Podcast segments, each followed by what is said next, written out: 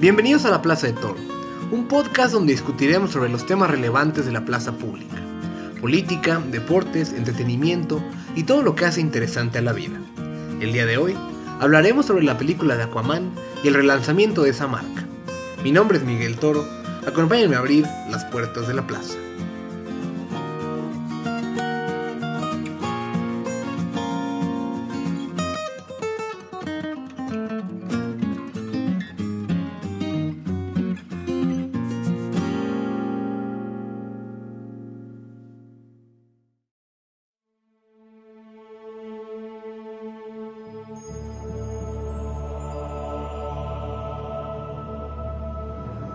El día de ayer, 12 de diciembre, se estrenó en México la más reciente película de DC Comics y Warner Bros., Aquaman.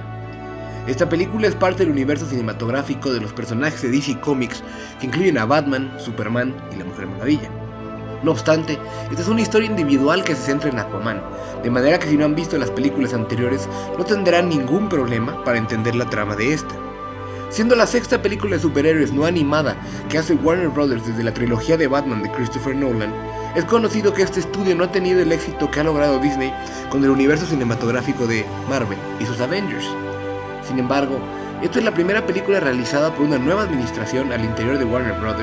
y parece que han comenzado a enderezar el barco.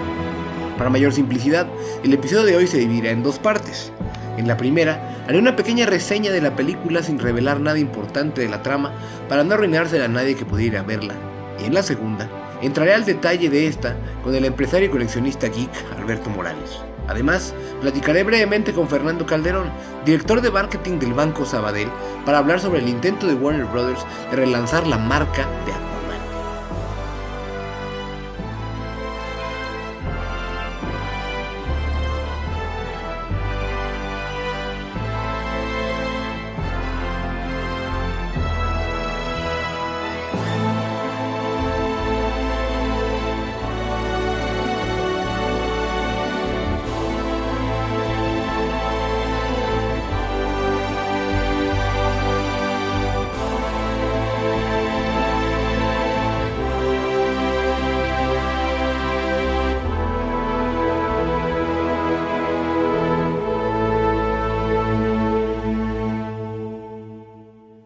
contar la historia de Arthur Curry, el Aquaman, Warner Bros. contrató al cineasta chino-americano James Wan. Este talentoso director ha sido la mente maestra detrás de las películas de terror del Conjuro y incluyen también las de Annabelle y La Monja. Pero además dirigió la taquillerísima Furious 7 de la franquicia de Fast and Furious en la que tuvo que lidiar con la muerte de Paul Walker. Ahora trajo sus habilidades artísticas para diseñar un mundo fantástico como el de la Atlántida y todas las especies acuáticas que conforman esta historia. James Wan es el primer director que realiza una película donde la trama principalmente se desarrolla debajo del agua. Esto representó un enorme reto de filmación, ya que hacer que la historia se vea bien no es sencillo ni barato. Habiendo visto la película, puedo confirmar que esta es visualmente impresionante y que recomiendo que la vayan a ver en salas IMAX o en 3D si pueden. La historia comienza con Arthur Curry, Aquaman, siendo visitado por una mujer pelirroja que proviene de la Atlántida. Ella es Mira, la princesa del reino subacuático de Shevel, pero que además es una de las guerreras de más alto rango en la Armada de la Atlántida. Arriesgando a ser descubierta, ella llega a la superficie para contarle a Aquaman que su medio hermano, el rey Orm, planea un ataque masivo hacia la superficie, con miras a vengarse de los humanos por todo el daño que le han hecho a los océanos por tantos años. Ella le indica que no hay tiempo que perder, puesto que Orm ha estado reuniéndose con la demás realeza de los reinos subacuáticos, buscando su apoyo en este ataque y que lo nombren el maestro de los océanos. Como pudimos apreciar en la película de Justice League el año pasado, esta versión de Aquaman ha rehuido a buscar el trono de la Atlántida, pese a ser el heredero por ser el primogénito de la fallecida reina Atlana. Arthur es el hijo de la reina de la Atlántida y de un humano guardafaro en la costa de Amnesty Bay en Maine, al noreste de Estados Unidos. Una noche de tormenta, Tom Curry, papá de Aquaman, encontró una mujer inconsciente que había sido arrastrada hacia la costa por la corriente. Ella era la reina Atlana, que estaba malherida, y a quien llevó a su casa en el faro de luz. Tras recuperarse Atlana, ambos se enamoraron y producto de esa relación nació Arthur Curry, el primer hijo de Atlana, que es mitad atlante, mitad humano. Tiempo después, cuando Atlana tuvo que regresar a su hogar, y ya tuvo otro hijo con el rey de la Atlántida, llamado Orm, que ahora ocupa el trono y planea inundar el mundo de la superficie para tomar revancha de todo el daño que estos han hecho. La película de Aquaman cuenta la historia de cómo Arthur y Mira salen a buscar por el mundo el legendario tridente de Poseidón, que el gran rey Atlán escondió desde tiempos inmemoriales por el enorme poder que contiene. Aquaman espera poder detener la invasión subacuática de su medio hermano Orm con este tridente, y con esto demostrarle a la gente de la Atlántida que él es el merecedor de ocupar el trono. Esta es una película de acción visualmente impresionante, es la aventura de un heredero al trono que no quiere tomarlo, porque se siente discriminado por ser de dos mundos, por no ser de una raza pura, por ser un mestizo. Es el relato de una princesa que arriesga todo lo que tiene por evitar el genocidio de millones de personas perpetuado por los de su misma raza. Es la historia de origen de uno de los siete miembros fundadores de la Liga de la Justicia y que nos muestra el comienzo de la relación del mayor power couple en DC Comics. Es una película de ciencia ficción que nos cuenta las dificultades de ser los responsables de unir a dos mundos antagónicos, buscando que todos coexistamos en paz. Es Aquaman, la más reciente película de DC Comics y Warner Bros., que recibe un 8 en el torómetro de las películas de superhéroes. Al regresar a esta pausa, platicaré detalle de la trama de la película con Alberto Morales y con Fernando Calderón sobre el concepto de la marca Aquaman. Ya volvemos.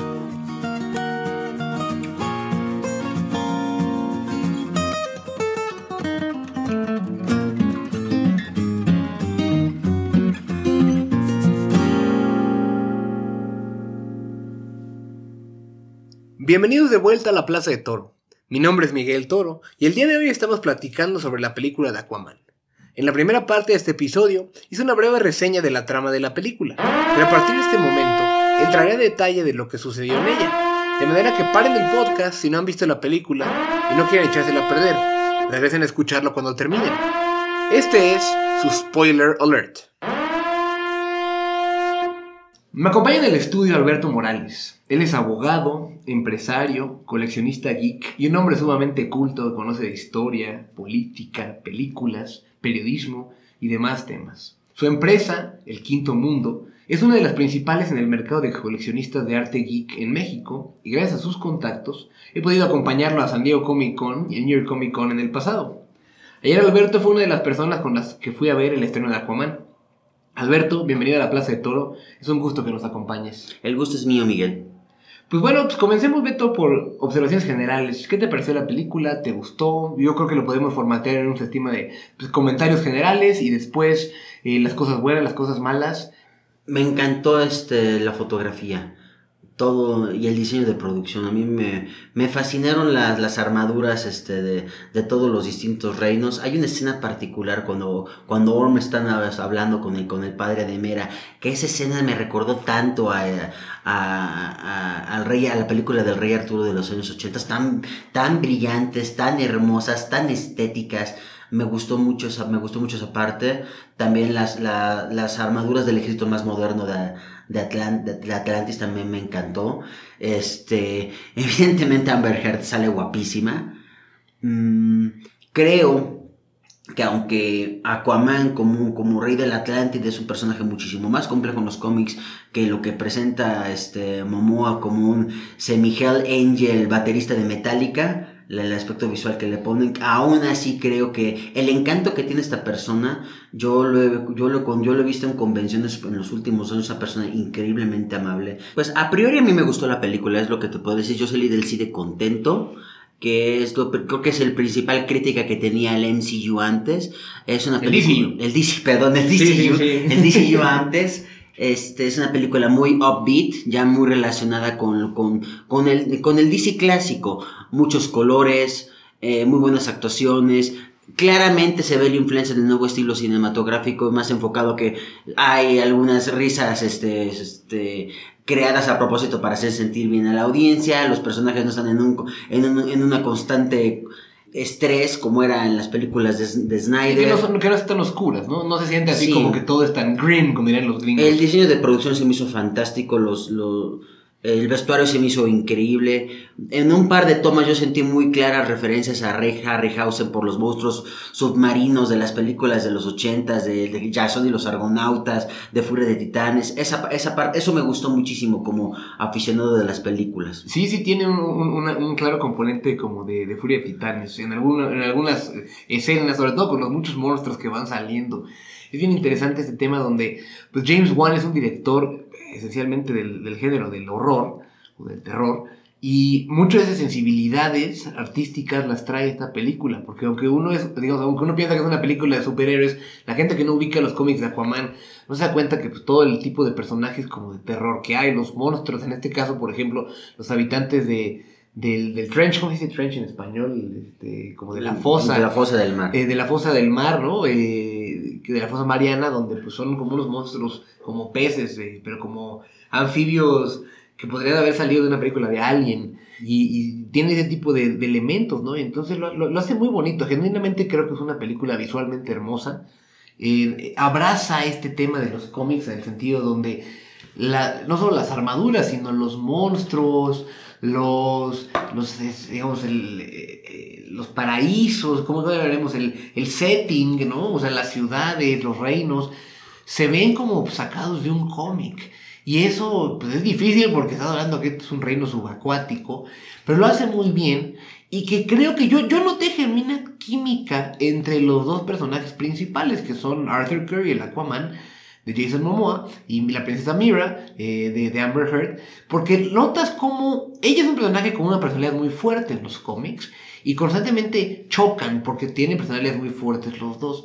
Y, y- y ves ese cambio en la película, donde de ser como, maldita sea, tengo que lidiar con este idiota, después va desarrollándose una genuina relación que no se siente forzada, sino se siente como que van eh, teniendo una serie de experiencias que hace que pues que se desarrolle su pues este su la su, su relación que eventualmente se vuelve un matrimonio. Aquí no Claro. vemos eso todavía pero pero sí notas eh, ese, ese desarrollo y no se siente forzado. Y a mí es- eso me gustó bastante. Además que los personajes se ven muy padres y que y que agarran momentos muy puntuales de las historias de los cómics que los representan en, en la pantalla y eso lo hace muy bien. Lo- los monstruos del trench eh, en la búsqueda de los artefactos, en este caso es del tridente Poseidón, las batallas donde utiliza Mir sus poderes de hidroquinesis, ¿no? de, de capacidad de mo- de moldear el agua, agua. eh, la armadura de, de- del Ocean Master es espectacularmente bella, igualita de los cómics, inclusive la armadura naranja tan de los 40 y tan ridícula de Aquaman. Le dan un toque aquí le dan especial. un toque verdaderamente como de De realeza. Exacto. Que además, pues yo recomendaría irla a ver en, en- en la pantalla más grande que se pueda o en 3D, porque pues sí se ve muy bonito. Este, platicábamos ayer saliendo del cine de, evidentemente Jeff Jones fue el que escribió el guion y agarró Jeff Jones una carta de amor a sí mismo y un 95% del guion es, es el New 52, el otro 5% son algunos temas que tomaron principalmente de post-crisis, principalmente de los 90s. Claro, sí, de hecho, e- eso es, eso es cierto, porque a ver, en la película yo, yo identifiqué una serie de, de story arcs, ¿no? De, de los cómics, obviamente estaba la del Trench, que fue la primera que hizo Jeff Jones de Aquaman en el New 52. Estaba, hay elementos, pocos, pero hay elementos de- del Trono de Atlántida, Sí. que es la, la gran historia de Aquaman que hace Jeff Jones, aunque es una historia con la Liga de la Justicia, y aquí no sale la Liga de la Justicia, es, es una película donde tiene- ya no- nunca llega a ser la invasión en la Tierra, sino es como el preparativo para ella y por eso no tiene tanto de, esa historia, pero tiene también eh, parte de la historia de, del Maelstrom de, Aquaman, que es creo que el volumen 6, que fue el, último, o penúltimo volumen en el, en el New 52. Ustedes deben recordar quién escribió el, el Maelstrom, ahorita lo busco. Eh, Jeff Parker, Jeff Parker es el que escribió ese run, porque de hecho ese, ese es uno de los momentos donde yo más sonreí en la película, donde llegan al centro de la Tierra, que ese es, ese es un deep cut de, de DC Comics donde están los dinosaurios y es como un mundo de paraíso allá adentro. Y aparece la mamá de Aquaman, que se presumía fallecida, con una armadura casi sacada tal cual de los cómics, de los paneles de los cómics del- de, la época del Maelstrom. Y, lo hace muy bien. Y creo que esto es de las cosas más positivas de la película. Creo que, creo que para efectos de, de- de simplicidad del tiempo, pasemos a, la- a- a las cosas que no te hayan agradado o las cosas que crees que se pudo haber mejorado. Bueno, hablando de lo que no me gustó de la película, tiene grandes problemas de continuidad de la película. Eh, uno, de los, uno de los, de las de los temas que mueve la trama es encontrar el tridente te explican que la antigua civilización de Atlantis era una civilización que había surgido este, milenios atrás y que fue, fue corrompida por el poder y que a final de cuentas fue lo que llevó que se sumergiera. Ahí hay un punto un poco ridículo porque por encontrar el tridente tienes que ir a, a, Italia y en Italia la clave para encontrar el tridente es que tú pongas una botella en las manos de Rómulo, que se supone que surgió milenios después de que la Atlántida se inundó, lo cual es un poco, es un, un poco ridículo, es un poco tonto. Sí, sí, sí, sí, no, no, no hace demasiado sentido. hacen suponer que ese es uno de los reinos, o era uno de los reinos, ¿no? Porque finalmente el último reino donde encuentran la mayor información del tridente está a la mitad del desierto del Sahara, ¿no? Porque se supone que antes era... un océano. Era un océano cuando todavía era Pangea, o cuando estaban, digamos, los eh, los continentes más. O sea, si ya sabes, si ya sabes dónde está el trench del océano, que es donde estaban los monstruos, ¿por qué no fuiste desde un principio ahí? Sí, o sea, eh, todo, este, todo esta, toda esta trama que te digo que es lo que hace un poco larga la película de 40 minutos para encontrar el tridente, llega a un círculo donde nunca, nunca, nunca, ni comenzaste bien ni cerraste bien la idea. Sí, donde se puede haber resuelto de mejor forma. Yo, yo, coincido en que, en que hay momentos donde la película es lenta, sobre todo en el, en el segundo acto eh, que es esta parte de la búsqueda del tridente, que, está bien porque creo que es, pues como el magófin de la película. Sí, mueve la trama, o sea... Es, es, es un poco esta lógica de... de, de, yo, yo, no ofendería a Hitchcock por llamarle magófin a esto, no, no, pero... A final de cuentas es lo que es, es lo que mueve, es lo que mueve prácticamente la trama. Los otros dos grandes movimientos de la trama es clásico problema de película de superhéroes que son muy pocas las excepciones son villanos unidimensionales, tontos y malos por ser malos sin sentido no te tratan en algún momento como siempre de darle una justificación manta con el asesinato de su padre por la idea de que los la gente de Atlántida son unos desgraciados y no tienen piedad y son unos brutales asesinos en el, en el mar y pues no va a rescatar a tu padre pues hasta, hasta ahí va bien pero no cerraron esa idea creo, creo, que Black Manta está mejor justificado que, que, el Ocean Master porque finalmente sí vemos en la película cómo muere el papá de Black Manta no, no a manos estrictamente de Aquaman pero a consecuencia de Aquaman y que lo deja morir ahí y en cambio, el Ocean Master pues tienes esta lógica como de simplemente como de xenofobia, pero que, no está demasiado explicada más allá que te dice en algunas ocasiones que, pues, que los humanos contaminan los mares y, son destructivos. Pero exacto, pero se siente como que muy débil la justificación. y aparte de eso, y eso debilita la, motivación. Él culpa, él culpa a Arthur por la muerte de su madre y en otra ocasión dice que, que su madre es una traidora por haber sido tener un hijo. O sea, como que Ay, no, no hay una, no hay una real relación en cuanto a cuál es su justificación. Yo lo siento, a la Ocean Master yo lo siento bastante débil. Este, aunque Patrick Wilson es un gran actor, ya con, con, con tablas y experiencias en, el, en, los universos cinematográficos este, de, de los cómics. Sí. Sí, sí, en su aparición, Patrick Wilson eh, sale en la película Watchmen, Watchmen, del 2009 de Zack Snyder es Night Owl eh, en esa película y aquí pues, es el Ocean Master. Ya poco dio la vuelta. Además de que ha estado como en cinco películas con James Wan de las de terror, ¿no? En sí, también se y demás. Y, y, entonces es uno de los actores recurrentes que sale con James Wan. Yo, yo coincido ahí y que una cosa que también he, leído de los críticos es lo puedo entender para mucha gente, es el exceso de CG, ¿no? De, de, las gráficas de computadora que, que, hay en la película, porque por definición por estar debajo del agua y el tercer acto pues, es una gran como batalla de guerra. Y, entonces, pues eso puede hacer que para mucha gente que no está tan adentrada en, en, este universo, o sobre todo en este mundo de los cómics, sea algo muy... Eh, pues que parezca un videojuego. ¿Tú coincides en esa apreciación o, te No, claro, ya lo habíamos platicado. A mí se me hace demasiado excesivo los tercer actos en las películas de DC. Este, Wonder Woman, que es una película preciosa, esa batalla final con Hades se me hace catorrazos sin sentido llega un punto en que ya todos los malos son iguales, nada más les cambias el nombre, es soy muy poderoso, soy muy fuerte y al final de cuentas tú vas a ser más fuerte que yo o vas a encontrar la forma de vencerme. Ya puedes poner las palomitas en automático y nada más verlo, saturar, que te dé prácticamente un shock este, emocional por tanta luz y tantas imágenes que vas a ver. No le encuentro una, una una, una catarsis bien aplicada a todo eso. Más bien, muy pocas películas. Por ejemplo, yo creo que un, yo creo que las comparaciones siempre son odiosas, pero el final del tercer acto de Infinity Gauntlet es genial. Porque lo haces con dos personajes. Lo haces en una, lo haces en una escena completamente silenciosa, en un personaje perfectamente creado, perfectamente justificado. Y es más, yo tengo, yo tengo aspiraciones y tengo miedo porque mi sueño, vuelvo a decirlo, es ver a Darkseid en las películas.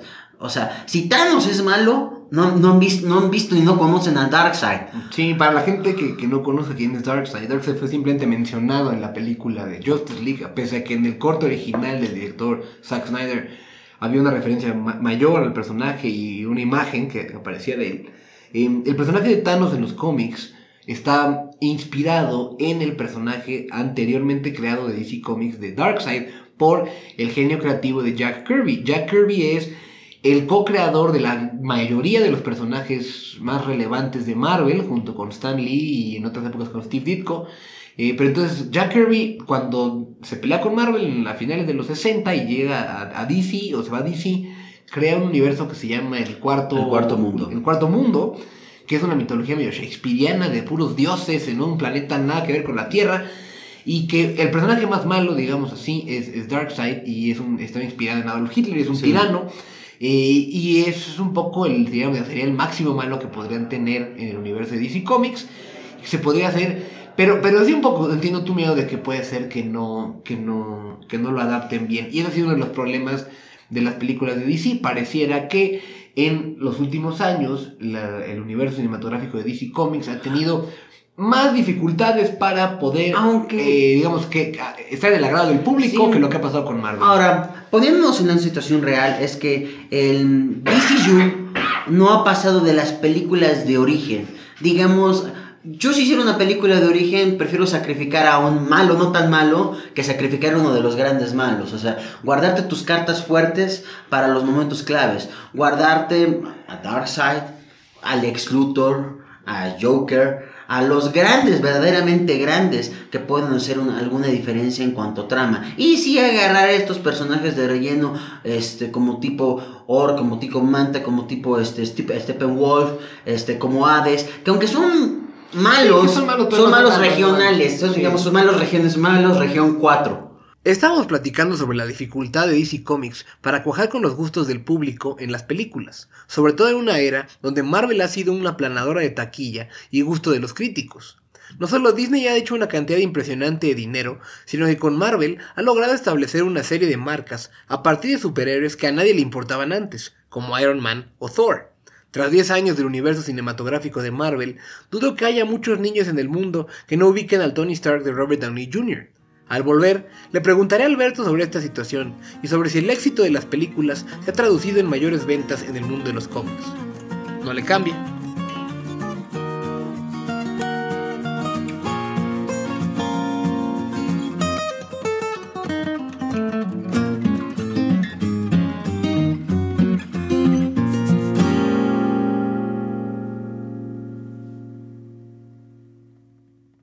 Día de hoy en la Plaza de Toro hemos estado platicando sobre la película de Aquaman y el complicado camino que ha tenido Warner Brothers para lograr que el público masivo abrace las películas de sus personajes de DC Comics con el mismo cariño con el que han hecho las películas de Marvel. Para ello, han lanzado la película de Aquaman, que además de ser visualmente impresionante, cuenta una historia más similar a lo que están acostumbrados las personas con respecto a la trama de este tipo de producciones.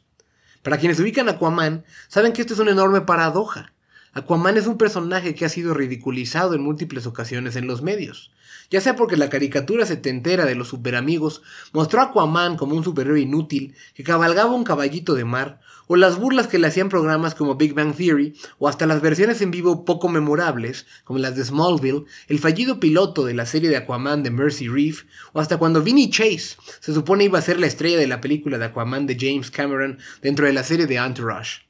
En palabras de amigos geeks, Aquaman les da flojera. Para los que somos fans del personaje de Aquaman, porque ubicamos su interesante historia de ser un rey partido entre dos mundos, con enormes poderes y responsabilidades, y teniendo que lidiar con las intrigas palaciegas de la política de reinos subacuáticos, estilo Game of Thrones, esperamos que esta película le muestre a todos los que la vean que Aquaman es un gran personaje que tiene mucho potencial. Eso mismo espera DC Comics y Warner Brothers. De manera que le marqué a Fernando Calderón, director de marketing del Banco Sabadell, que también fue a ver la película conmigo anoche, sobre la dificultad que tiene Warner Brothers para relanzar una marca como la de Aquaman. Efectivamente, el reposicionamiento de una marca, porque ahora hablamos específicamente de un personaje, pero es exactamente lo mismo, es una marca personal. Eh, Aquaman tiene 70 años, en los 70 eh, tiene un personaje que tiene hace 50 años, pues por supuesto que era importante eh, recapitularlo y revolucionarlo. Y eh, yo creo que esta problemática más bien mental es para la generación X y, la, y los millennial, ya que vimos a un Aquaman de pelo güerito, este, con, con muy naive y con este, que lo tenían que salvar sus otros compañeros. Entonces, eh, realmente el posicionar una marca es bien complicado. Ha sucedido en la industria telefónica, ha sucedido en la industria de automotriz, eh, pero tiene que haber exactamente un hito que haga que esto sea posible. Y yo creo que DC trató de modificar esta percepción de Aquaman desde hace mucho tiempo atrás, pero no lo había logrado por diferentes circunstancias. Yo creo que ahora, efectivamente, al tener la ventaja de encontrar un actor como Jason, en donde tiene ya un antecedente y un bagaje él como actor eh, desde Game of Thrones, en donde pues estás hablando ya de un personaje que coyunturalmente ayuda ahorita a hacer un cambio en esta percepción de Aquaman, en donde ya lo ves a un tipo rudo, a un tipo fuerte, a un rey, a un líder, entonces, y, finalmente eso es lo que quieres ver de un, de un superhéroe, ¿no? Entonces, eh, yo creo que esta coyuntura ahora para un, un, un, chavito, un adolescente, un generación Z que va a ver Aquaman y no tiene el antecedente anterior, le va a encantar esta película. Y este nuevo Aquaman, pues es una nueva era, ¿no? Entonces, finalmente en la película ves cómo siendo ya rey, trae un, eh, eh, ahora sí, el, outfit completo a la armadura de, Aquaman, que lo hace ver ese eh, superpoderoso, ¿no? Héroe, y que además tiene una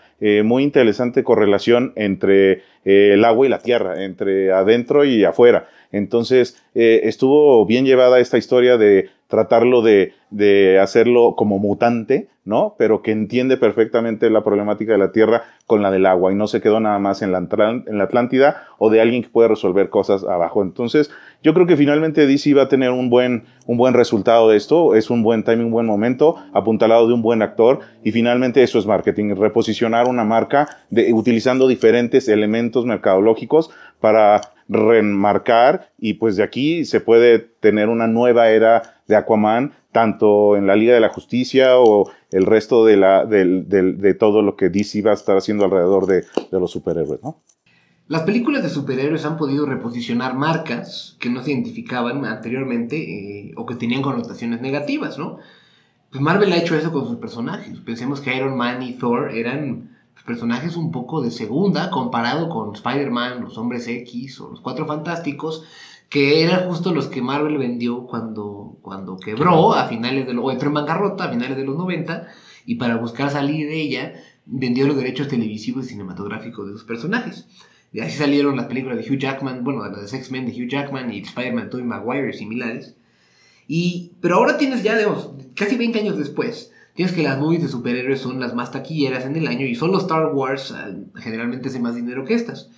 Y sin embargo, este gran éxito no se ha traducido tanto en ventas en cómics. Por ejemplo, en el mes de noviembre, el cómic que más unidades vendió fue Uncanny X-Men de, Marvel, con apenas 176 mil copias. Además, hay que agregar que este es un cómic de primera edición, y entonces, para los que no entiendan esto, es siempre las primeras ediciones venden, más.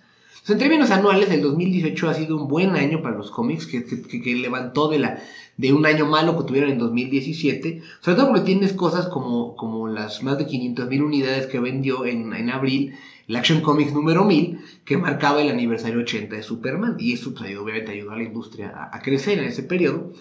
Eh, pero pensando en, un mayor largo plazo, en plazo más largo, las ventas de los cómics han aumentado en esta década con respecto a la anterior, pero están lejísimos de los que fueron las ventas, por ejemplo, de, los 80, pero no solo de los 80, de los de, la, de la Segunda Guerra Mundial, donde eran o sea, 5, 6, 7 veces lo que se vende ahora, eh, en una época muy distinta de la realidad, ¿no? Entonces, quería preguntarte, Alberto, ¿por qué crees que el enorme éxito de las películas no ha permitido que crezca de una mayor magnitud la venta en cómics? Eh, y si eso es acaso un fenómeno más asociado que la gente en general ya no lee o exclusivo de los cómics. Mira, yo creo que los cómics venden lo que tienen que vender. Este, no hay una correlación directa entre el éxito cinematográfico y la venta de cómics.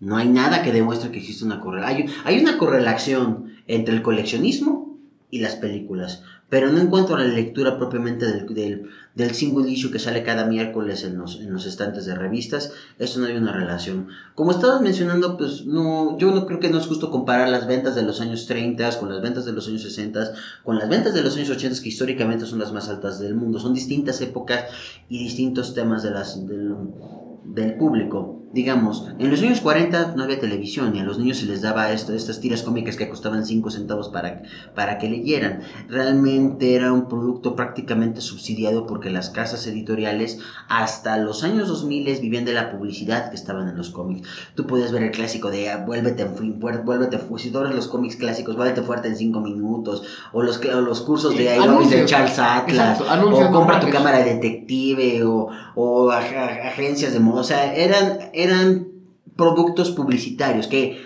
da la casualidad, que tenían una historia dentro.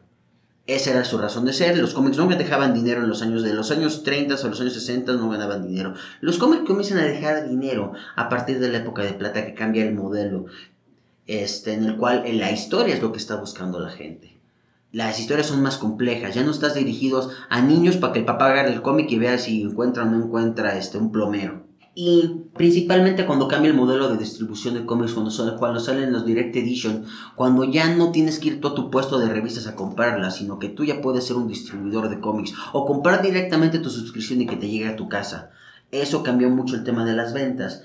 Principalmente Jim Shooter, uno de los grandes genios de la industria de los cómics, fue cuando hizo todo este boom de que los cómics comenzaron a vender millones y millones y millones y millones de copias.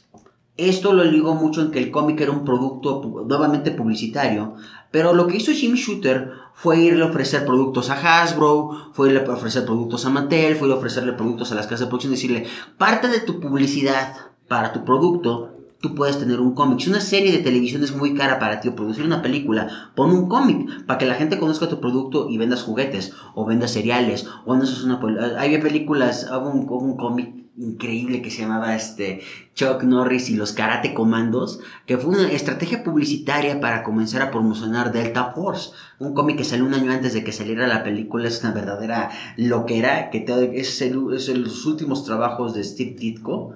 G.I. Joe comenzó como un cómic, los Transformers comenzaron como un cómic, en el cual las historias se desarrollaban ahí, los personajes este, Scarlet, Optimus Prime, este, Snake Eyes, Cobra Commander, Duke, todos esos personajes fueron creados en los cómics y posteriormente llevaron llevados a las caricaturas.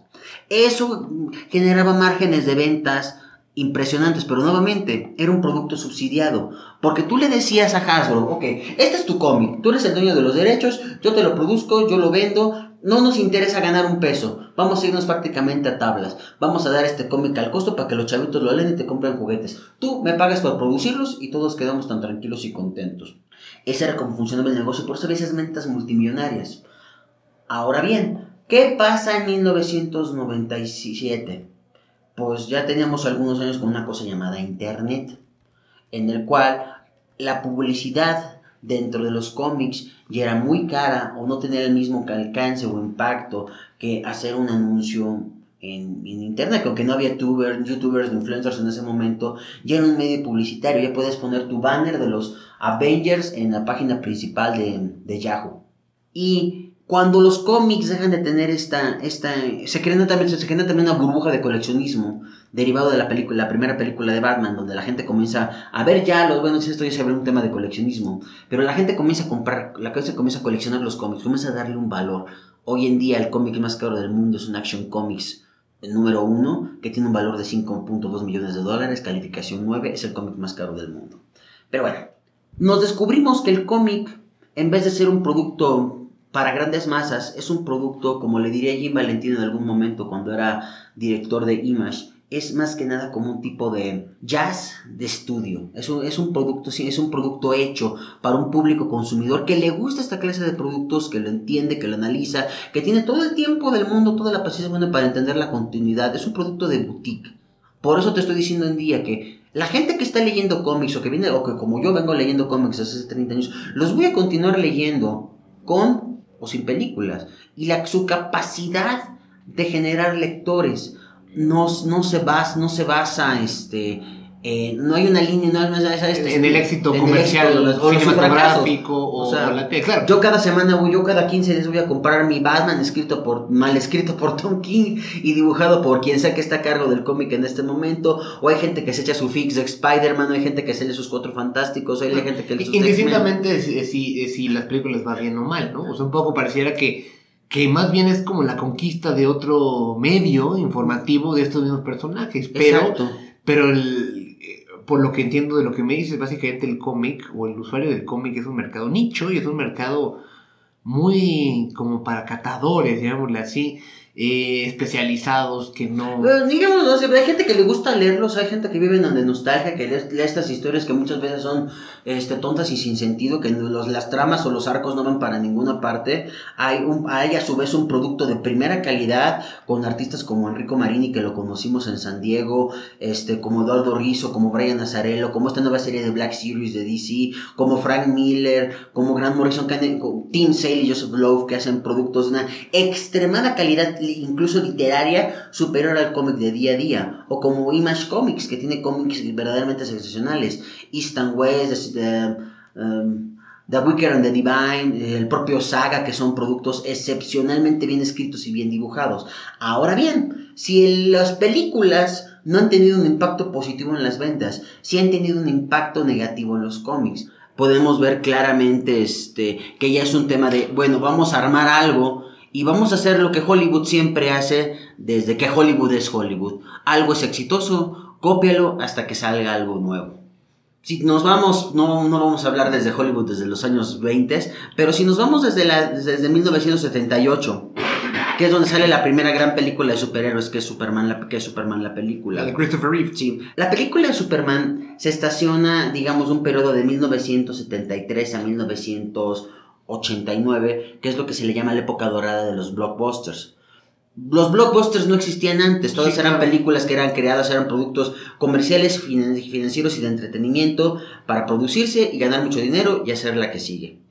El blockbuster fue descubierto por Hollywood a partir de, digamos, tres películas principalmente. Tiburón, Tiburón Halloween y Rocky, que fueron las primeras películas en romper la famosa barrera de los 100 millones de dólares. Y en algún, eso sería tema de otra plática, en algún momento Hollywood descubrió que podía explotar estas películas y hacer, hasta ahorita creo que llevamos Rocky 19 o algo así. la, de Creed 2 creo que es la séptima, ¿no? O la, octava, Hubo hasta seis Rockys y esta sería la octava película de Rocky. De Star Wars ya no sé ni cuántos llevamos. Ocho más las, los spin-offs, entonces tenías dos más, diez. ¿no? Llevamos diez de Star Wars más la, la, opción nueve que, que ahí viene. Sí. Este, sí, sí. Tienes, tienes tu fact mejor que yo, pero Halloween, Pesadilla en la calle del infierno, Indiana Jones. El punto es que Hollywood descubrió en ese momento que podía sobreexplotar un producto. Viene el tema de las licencias, el tema del merchandise.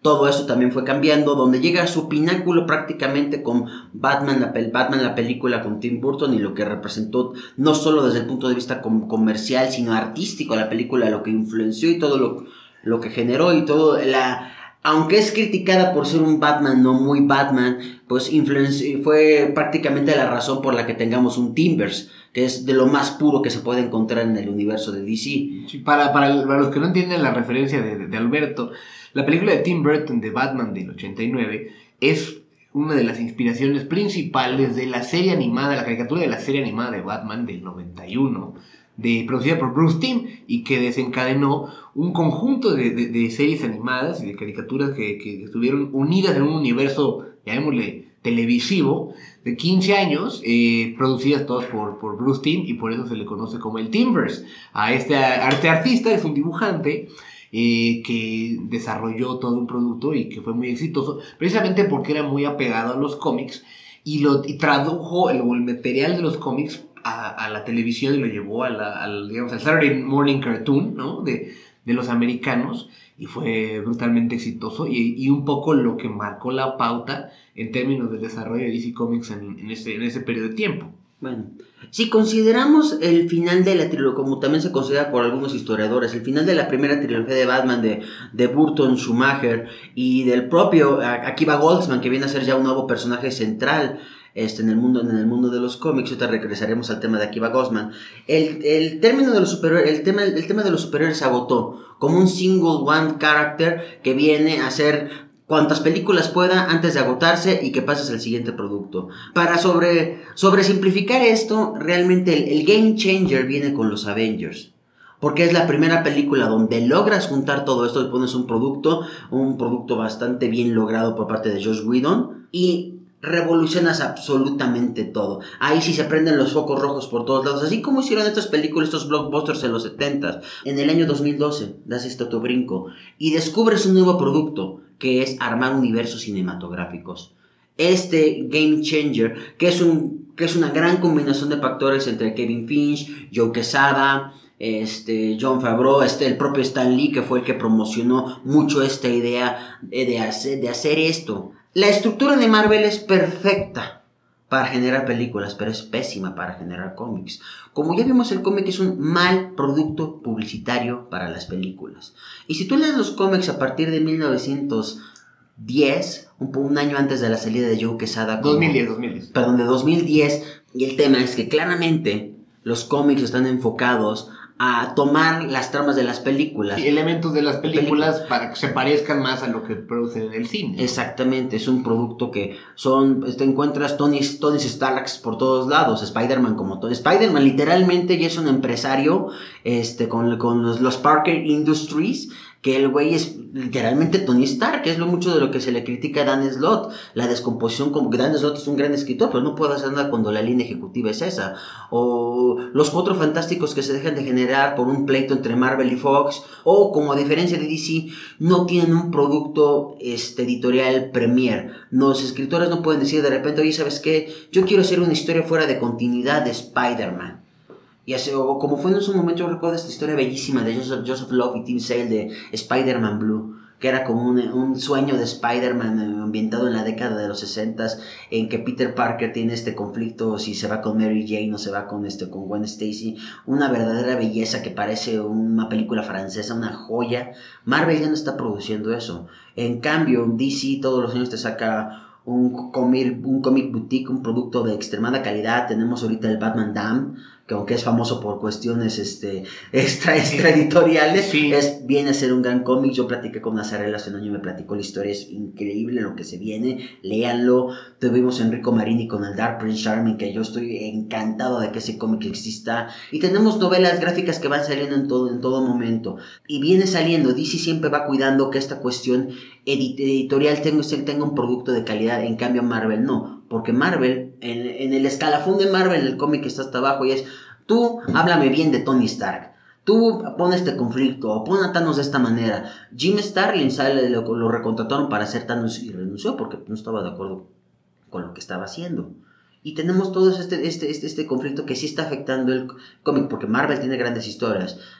Pero digamos que en los últimos seis meses de, de la entrada de este, creo que se pronuncia Cebulski, eh, eh, como chief editor en, Marvel, podemos ver como que la luz al final del túnel. Vamos viendo que estás trayendo mejor, más y mejores artistas que ya están teniendo un poco más de libertad para hacer esto, pero digamos, en la cúspide del MCU hiciste pedazos a tu línea editorial. En el cambio, con un entrecomillado fracaso de un producto cinematográfico, tienes de DC, Comics. tienes unas extraordinarias películas animadas en estos últimos cinco años, tienes series de televisión de primer orden con tramas inteligentes, muy bien hechas, tienes unos tienes cómics eh, brillantes. Aunque... Sí, lo, lo irónico de la situación es esa, que que el fracaso en términos de taquilla e inclusive crítico de, de las películas de DC Comics, donde la, la, estructura de Warner ha dificultado más eso, esa independencia que sí, que sí hay en términos de la parte editorial, te ha permitido que otros productos, principalmente los cómics, pero ya lo mencionabas tú algunos otros, hayan tenido muy buenas entregas o productos muy de, de, bastante valor, eh, mientras que, ¿no? que, las películas no irónicamente en el éxito enorme de Marvel en el cine, pues ha, padecido sus productos más básicos, que son los cómics, el, source material famoso. Y entonces, pues se complicaría, por ejemplo, que las siguientes películas de Marvel o sea, las siguientes películas de Marvel van a tener que seguir utilizando historias del pasado, es decir, historias de sus cómics que se hicieron hace 20, 30 años, porque las más recientes, sobre todo las de esta década, pues hay probablemente muy pocas que se rescaten. Nada más. Este es un tema que yo me imagino, pero una semana después de que Bendis renuncia a Marvel y anuncia su entrada a DC, Alex Alonso presenta su renuncia. Tan es así que con tu, tu escritor insignia, el escritor más prolífico en Marvel desde Stanley, sale de Marvel. Eso es una llamada de emergencia. Pues con esto quisiera cerrar la, conversación que hemos tenido, Alberto. Te agradezco mucho que hayas accedido a venir al estudio a grabar eh, este, este review de, la película de Aquaman, de las cosas que te gustaron y las que no te gustaron, pero que además pudieras darnos esta otra perspectiva sobre el impacto de pues, las películas del cine y su éxito sobre, sobre los cómics, dado que tú eres un coleccionista de los cómics, de su material, pero sobre todo un ávido lector de ellos desde hace muchos años. Te agradezco mucho nuevamente que hayas venido y quisiera antes de despedirnos que le indicaras al público dónde pueden encontrar tu empresa, El Quinto Mundo, que se dedica pues, a, conseguir básicamente el, arte de los cómics para efectos de los, que quieran eh, adquirirlo. Por favor, que nos digas dónde te pueden buscar en el Quinto Mundo. Ah, nos pueden encontrar en Facebook, literalmente es El Quinto Mundo. Lo ponen en Facebook y, les aparece la empresa. Nosotros nos, yo principalmente voy a unas 11 convenciones de cómics a lo largo del año. Tengo firmas con artistas, con, consigo cómics exclusivos y principalmente, como dice Toro, nos dedicamos a conseguir arte original para los coleccionistas en México. Pues perfecto, ya saben, busquen el Quinto Mundo en Facebook, ahí podrán encontrar la página, comentar y ver las cosas que, las promociones y las cosas que pone a la venta Alberto o que consigue Alberto. Y pues nada, gracias Alberto nuevamente por venir. De nada, muchas gracias por invitarme. Con esto hemos llegado al final de este episodio y al final de esta primera temporada de La Plaza de Toro. Les agradezco enormemente que hayan tomado su tiempo para escuchar este podcast, espero haya sido de su agrado. A partir de la siguiente semana, nos tomaremos unas vacaciones y al regresar en enero, comenzaremos la segunda temporada con una serie de episodios dedicados al tema del desarrollo de México. Buscando responder la pregunta de por qué no crecemos, hablaré con diversos expertos que abordarán esta cuestión desde distintos ángulos. Recuerden que nos pueden encontrar en el app de Podbean, en iTunes y en Spotify. Si pueden, déjenos un comentario review. Agradezco que nos ayuden a llegar a más personas al compartir este podcast con sus amigos en Facebook, Twitter y sus demás redes sociales. Para cualquier cosa me pueden encontrar en Twitter en arroba Miguel Ángel Toro. Les deseo una muy feliz Navidad y un gran año nuevo. Espero pasen unas muy felices fiestas. Muchas gracias por escucharnos. Mi nombre es Miguel Toro y es momento de cerrar las puertas de la plaza.